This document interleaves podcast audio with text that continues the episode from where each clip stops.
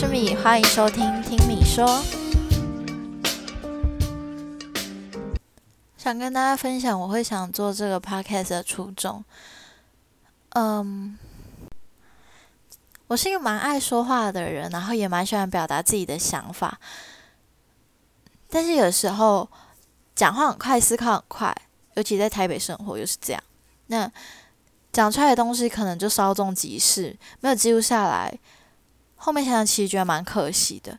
那再加上我在这一部剧里面得到这么多的启发，那我才想说要把这一些都记录下来。然后一开始在筹备这个 podcast 的时候，有很多想象，然后觉得很美好。但是真正开始做的时候，觉得好难哦，超难的。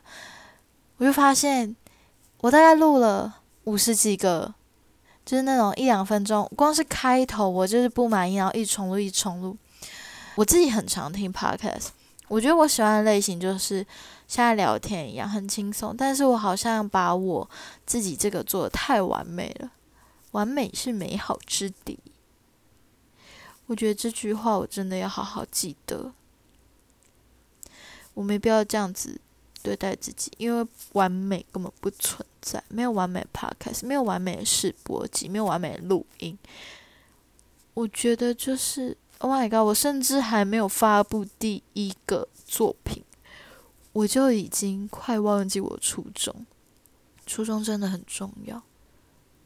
我觉得我现在好像疯子，但没关系，我们就是录下来，录下来，反正就自己听嘛。嗯哼，